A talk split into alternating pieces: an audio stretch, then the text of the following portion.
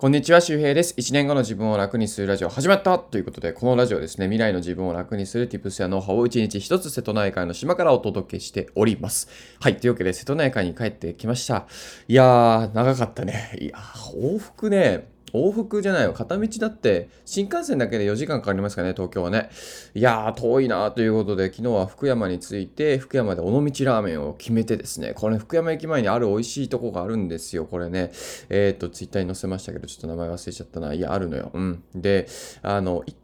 忘れちゃった、忘れちゃった名前。美味しくて。で、それから帰ってですね、で、あの、実は南極点に立ったことのある安倍正達さんっていう冒険家の方がいるんですけど、えー、その人がなんか、あの、知り合いがなんか今、四国本変路、知り合いの経営者が四国本変路してるということで、まあ、それのなんか集まりに僕もね、行ってきてですね、もうめちゃくちゃ、えー、飲んでですね、まあ、な二日酔いはないんですけど、うん、日本酒飲んだしね、で、それでカラオケでみんなで盛り上がって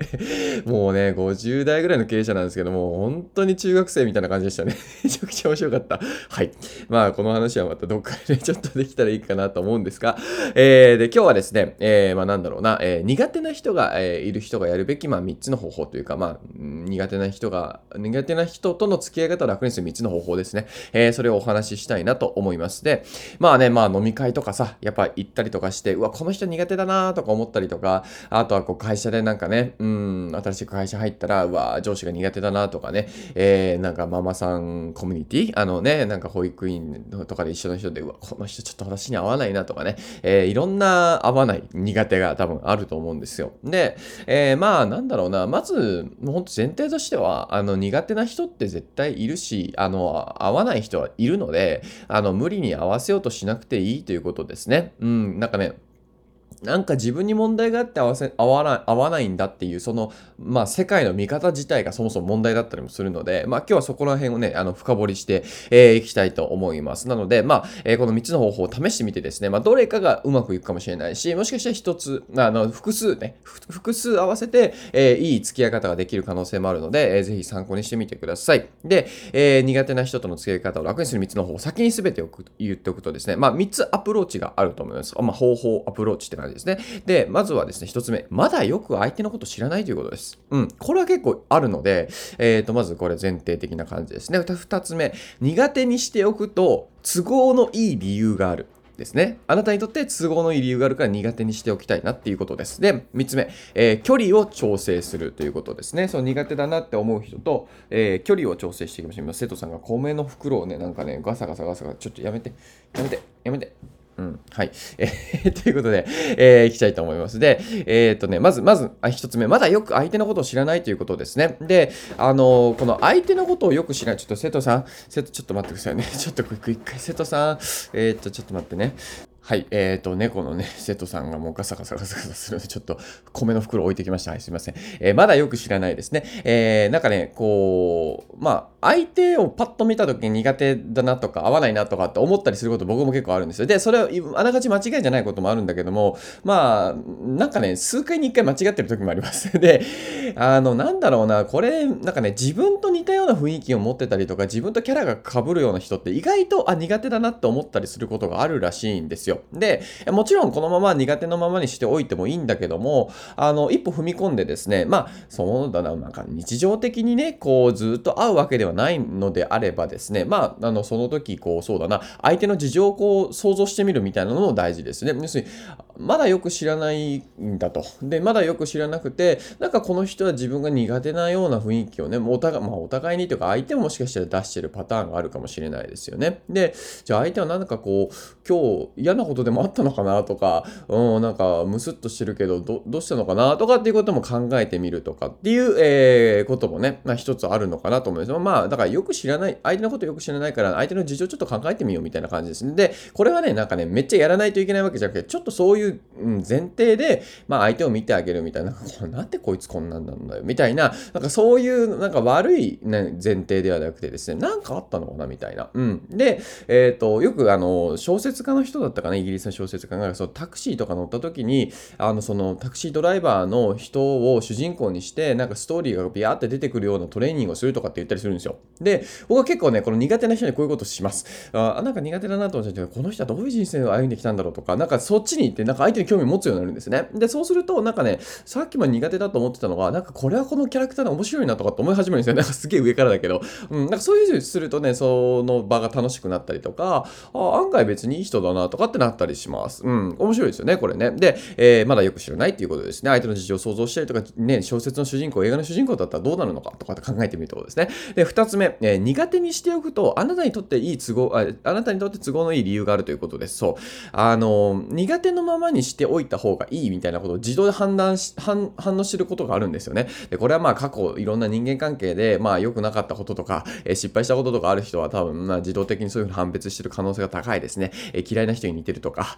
うん、だからこの人は苦手なんだとかって思っておくとか、あとはね、僕はなんかすごいやっぱ実績が自分とかなりかなかけ離れてる人とかは結構苦手でしたね、昔は。まあなんか、あの、なフラットに会えるんですけど、うん、なんだろう、なんかペコペコしちゃう、変にペコペコしないといけないみたいな、うん、なんかそういうこう前提があったかもしれませんね。で、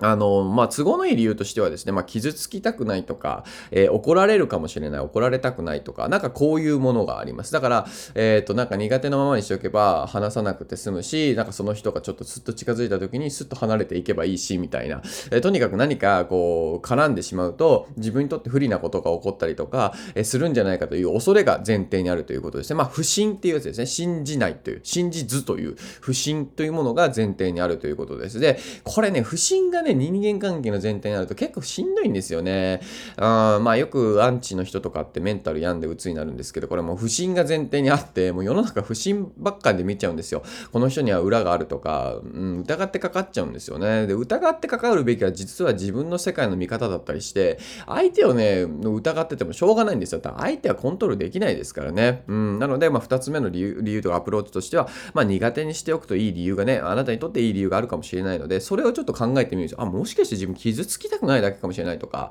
あの、なんかこの人は全く前の人とは別の人なのに、ななんかそういう風にしておくと、なんか過去のフラッシュバックしないとか、ね、まあトラウマとかもあるあったりしますからね、まあそれはうまく調整してもらったらいいかなと思います。で、えー、最後3つ目ですね、えー、距離感を調整するということです。うん。まあそれでも苦手っていう場合がありますよね。それでもなんか嫌だなとか、うんっていう場合は、あの、縁を切るっていうことはいきなり多分ね、できる人多分少ないと思うんですよ。この苦手な人との付き合い方は楽にしたいと思う人はそもそもスパッと切れない人ですから、スパッと切れたらさ、苦手な人なんかいませんからね。僕はまあ割ともうスパッと切ることもね、あの楽になってきたんで、まあそもそもっていうか、あんまり苦手な人がいる場所にね、行きにくくなってきたかな。まあそもそもだって僕、会いたい人にしか会わないですからね。まあ昨日みたいにたまたまこう、ね、あの会いましょうって集まったりとかしたら、まあもしかしたらいる可能性はあるけど、でも僕がそもそも会いたい人の会いたい人だから、あの、なんか結構フィルターかかってていいんですよね。うん。で、まあそれでもなおっていう時はですね、距離感を調整していきましょう。だから、うん、そうだな、飲み会に誘われたら、毎回行くのではなくて3回に1回とか、まあ4人ぐらい集まった時に行くとか、差しでは行かないとか、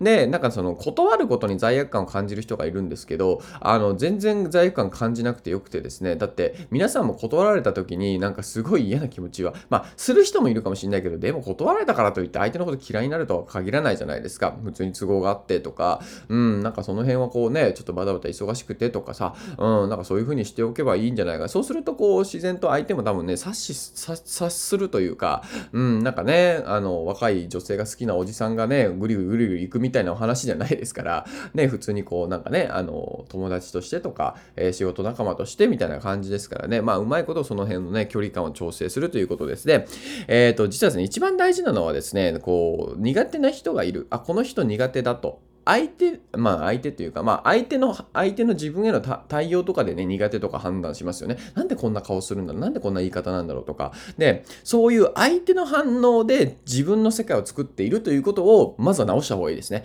そう。これ違うんですよ。自分の反応があなたの世界を作ります。選べるんですよ。うん。だから、相手がこんなことをしてくる。相手がこんな反応する。だから自分の世界、この人生は良くないんだとか思っちゃうんですよね。じゃなくて、えっ、ー、と、自分は、が相手への反応を選べばいいんですよ。苦手なことをしてきているってけど、あ、この人はもしかしたら、なんか、いろんな事情があるのかもしれないとか、たまたま体調が悪いのかもしれない。こうやって自分の反応を選べるわけですよね。で、選べば、でも自分全く悪くないじゃないですか。あ、この人に原因があるんだっていうふうに思う。だから自分に原因があったこの人は、なんかこういうことしてきてるんじゃなくて、あなた悪くないんですよね。これが結構大事なので、えー、ちょっと、えー、次のチャプターでもうちょっとね、お話をしたいと思います。はい、えー、今日はまあ苦手な人との付き合い方を楽にする3つの方法ですね。そう、最後に言ったんですけど、まあ、なんかね、そう、よくは僕ね、僕のサロンメンバーにも言ってるんですよ。あの、繊細とかさ、なんかこう、気にしすぎとかありますよね。僕はさ、あるのはいいと思うんだけど、要するに、相手からの自分への反応ばかり気にしてるから繊細なんですよ。いいですか？これちょっと難しいけど、相手からの自分への反応ですね。うん、相手が自分のことどう思うかばっかり気にしてるんですよ。そこ気にしてもしょうがないじゃないですか。だって相手が自分のことどう思うかってコントロールできないですよね。例えば、えー、僕がそうだな、あの、みことさん、日々みことさんという女優さんがいて、ボイシーのパーソナリティしてます。みことさんが僕のこと好きになれって言っても無理じゃん。無理だよ。だってコントロールできない。コントロールできるんだもうストックのトンマにやってますよ。うん。なんか、あの、ボイシーファンフェスで写真撮ってもらってすごい嬉しかったですけどね。はい。それはお願いできた。それはお願いできた。頑張って勇気を持ってお願いしました。はい。ボイシーやっててよかったと思いましたね。うん。で、まあ、それはコントロールできないですね。だか相手がどう思うかは。でも、あの、僕がその人のことをどう思うかって僕の管理下にあるんですよね。うん。多分僕はみことさんのことをすごいとか、なんかすごい綺麗とか、あ、素敵って思ってるんですよ。でもこれって自分でコントロールできるんですよね。頑張ったら、なんか、いや、いい、みことさんを例出すのよくないね。なんかなんだろうな。例えば、そうだ、瀬戸さん、猫がね、がなんか猫が僕のこと噛むんですよ。噛むの。で、あの、カプカプカプカプみたいな。で、いって本気で、まあ割と本気で噛むときあって痛いんですよね。痛いし、ムカつくし。でも、なんかその、最初はなんかムカつくなと思って、なんか僕は愛されてないのかなとかね、こう、嫌いなのかなと思ってたら、まあいろいろ調べると、やっぱ猫ってね、やっぱ愛情の印して噛んだりするんです、ね、で、やっぱ噛む力強いから割と痛くなったりとか、大人になったら歯があの強くなるんで、噛む力も増えるし、まあ割と人間からすると痛いとか、まあ噛む場所にもよるんですけどね、なんか最近はもうなんか手の甲とか噛まれても何も思わなくなりましたけど、そう。で、まあそれをなんかこう、遊んでほしかったりとか、構ってほしかったりとか、あの、好きだよっていう合図だったりするんですよ。そう。で、それって自分が相手のことをより知ろう、まあ、自分が相手の反応を変えようとか、ね、どう、相手が本当にどう思ってるのか本当に素人がなんかそういうふうに思う前提が結構大事ですよね。まあ今日の、えー、よく言った、まだよく知らないっていう前提に立つと。だからなんか苦手ってなったらさ、100%自分は相手のこと分かっていて、分かった上でこいつは自分になんかこういう反応してるとか、だからそういうふうに思いがちなんですよ。そうじゃなくて、まあ全然知らないですよね、相手のこと。うん、全然知らない。当たり前だけど皆さん、その苦手な人のこと調べ上げたわけじゃないですよね。なんか007みたいな、こうなんか調べ上げた、なんかなんかね、トーストを焼く前になんか分かんないけど腹筋してるみたいなね。そういう知らないでしょ。ね、うん、チーンってこうトーストがポン上がるまでに腹筋50回やってるとかさ、知らないじゃん。そう。だから相手の知らないんですよ。で、なんだけども、なんかやっぱ人間って恐れの心があるから、その繊細とかっていう人は、要するに自分が傷つかないように怒られないようにっていうばっかり、そこばっかりに行くんですよね。うん。なんか、で、その、そこじゃなくて、相なんか自分がどう相手を、まあ、思えるかというか、なんだろうな。あ、なんだっけ、えっと、ちょっと待って、逆だね、これね。えっとね、ちょっと今、なんか別のメッセージがね、ピョンって目に入ってね、もう完全に脳がどっか行きましたね。いや、よくあるんですよ。そう。で、その繊細になるべきなのは、あの、相手に対して繊細になるべきなんですよ。そう。自分がどう思われるかに対して繊細になるんじゃなくて、相手が今どう思ってるか、相手の立場に立って繊細になってあげるんですよね。そう。繊細っていうのはすごく、めちゃくちゃすごい能力なんですよ。もう超能力。超能力で。だって僕なんか繊細な人とかと、まあなんか、あ、そんなこと気にするんだって思うもん。僕も結構気にするタイプですけど、そこまで気にすんのみたいな。いや、すごいと思って。まあ、おもてなしですよね。もうおもてなしレベル。で、それを自分のことばっかり使うんじゃないですよ。自分がどう思われるか、怒られたくないとか、悪く思われたくない。そんなんさ、コントロールできないんだから。じゃなくて、自分が相手を思うことに、その能力に繊細さを足してあげたらいいんですよね。ああ、そう。ああ、この人は今何か検索で困ってるかもしれないとか、あ、もしかしたら Facebook で QR コード出したいけど、QR コード出し方が分かってないかもしれないとかね。そう、Facebook の QR コード出し方ってね、Facebook の検索窓に QR って入れたらパッと出るんですよ。だからね、Facebook で名前検索しますねとかあるじゃん。僕まあ Facebook あんま交換しないですけど、昨日たまたま交換することがあって、聞いたら、あ、QR って言ったら自分の QR がピュって出るんですよね。LINE の QR コードの交換みたいなね。知らなかったと思って、うん、もしかしたら LINE も QR って出したら出るのかもね、自分が出ないなわかんないけどね。あ、こんな方法があるけど、こんな方法試そう、試す、あれがないですよね、機会がね。まあ話それましたけども、まあ要するに、まあその繊細だったら気にしすぎっていう人がいて、まあそういう人がまあ苦手だなとか苦手な人が多いとかね、苦手な人との付き合い方を楽にしたいときは、まあそういうふうにこう繊細であることをこう相手のために使ってあげるってことで、自分のためばっかり使わないってことで、それって結局自分を守りたいだけなんですよね。自分を守りたいだけでうまくいくわけがないじゃないですか。なんで自分を守らないといけないの？自分を守る必要があるってことは結局その世の中の見方が自分分へなんかそのなんだろうこう不信感があるってことですね。世の中を信じられてないってことです。疑いながら生きてるってことです。疑いながら生きててさ、うまくいくわけがないですよね。だからその考え方を変えていくんですよ。まあパラダイムシフトって言うけど、世の中なんては全然自分のことをなんか悪いなんて思ってないと。自分はすごく生きてて楽しいと。楽しいから、なんかいろんな楽しいことを見つけていこうっていう、その楽しいことを見つける脳に変えていくっていうような感じですね。はい。というわけで今日は苦手な人との付き合い方を楽にする3つの方法でしたが、苦手な人とかっていうふうにもう思わないのも大事かもしれないですね。なんかこう、まあ面白い人とか、うん、まだよく知らない人とか、うん、初めて会ったタイプの人とか、なんかそういうふうに思って切り替えて、苦手っていうふうに言わないっていうことももしかしたら大事かもしれません。3つのアプローチとしてはまだよく知らないから、相手の事情とか、相手のストーリーとか、キャラクターを想像してみるとかね、自分の中でなんかこう映画を作ってみるとか、勝手になんか妄想を広げてみるとかね、面白くこうエンタメに変えていくみたいな。で、苦手にしておくと、自分にとって都合のいい理由があるってことを気づくということですね。ああ、傷つきたくないなとか、怒られたくないなとか、その目的のために苦手にしてんじゃねえのと。うん、それからなんかこう、なんか逃げようとしてんじゃねえのってことですね。で、えー、距離感を調整するということですまあ、会う頻度とかもそうだし、えー、まあまあ、スパッと切れる人は切ったらいいんだけど、まあ、それはなかなか難しいよね。なんで、まあ、うまく会う機会とかを調整していく。まあ、これは物理的な話ですね。まあ、実践的な、より実践的な話で、で、まあ、会った時、どうしても会う時は、まあ、そのさっきのね、えー、なんだ、この、相手の反応で自分の世界を作るんではなくて、えー、自分が相手の反応を選んで、その反応で自分の世界を作るということです。これが大事ですね。はい。というわけで、ぜひ、えー、今日ちょっとこう、なんだろうな、えー、自己啓発にかなり寄った内容ですけど、まあ、苦手な人との付き合い方って、まあ、大事だと思うんですよね。うん、それだけでも結構人生が楽になるというか、まあ、人間関係の悩みになって、本当90 99%が言いますから、ね、で、苦手な人との付き合い方が分かったらさ、あと楽しい人ばっかりじゃん。うん、かなり楽になりますよね。というわけで、ぜひ参考にしてみてください。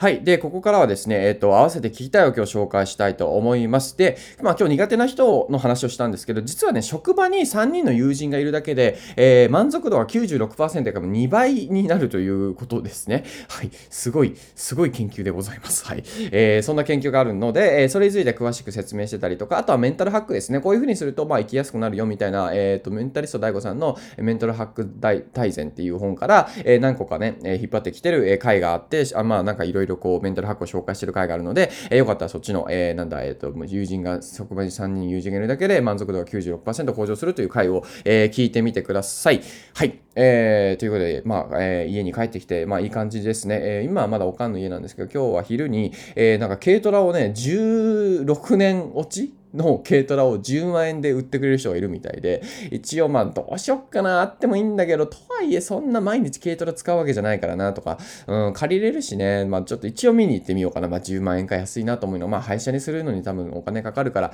まあその金額ぐらいで売れたらなっていう感じだとは思うんですけど、まあ軽トラ割と払い、払い、払い、走りますからね、えー、10万キロぐらいだったかな。確かまだ走行距離があるので、えー、まああとは10万キロぐらい、まあ5万キロぐらい走るかもしれないな。まあ5万も走んねえか。てかそもそもその近場だからね。うん、だからゴミ出したりとかするにはすごくやっぱ便利だし、えー、DIY するにはやっぱ軽トラ1台あるとすごくいいので、まあでも10万で買っても維持費もかかるからね、来年の2月が車検らしいんですが、まあ2台持っとくのもな、うちで、んって感じなんですけどね、まあちょっといろいろ見に行って、まああの、まあ断っても別に全然大丈夫なんで、まあとりあえず今日はそれを昼に見に行って、でその後はまあ特に何もないので、久しぶりに島のカフェでも行ってランチでも食べようかななんてことを思います。はい。えー、執筆をしないといけないね。はい。Kindle 書籍を執筆、えー、頑張っていきたいと思います。まだね、あと半分ぐらい残ってるんですよね。昨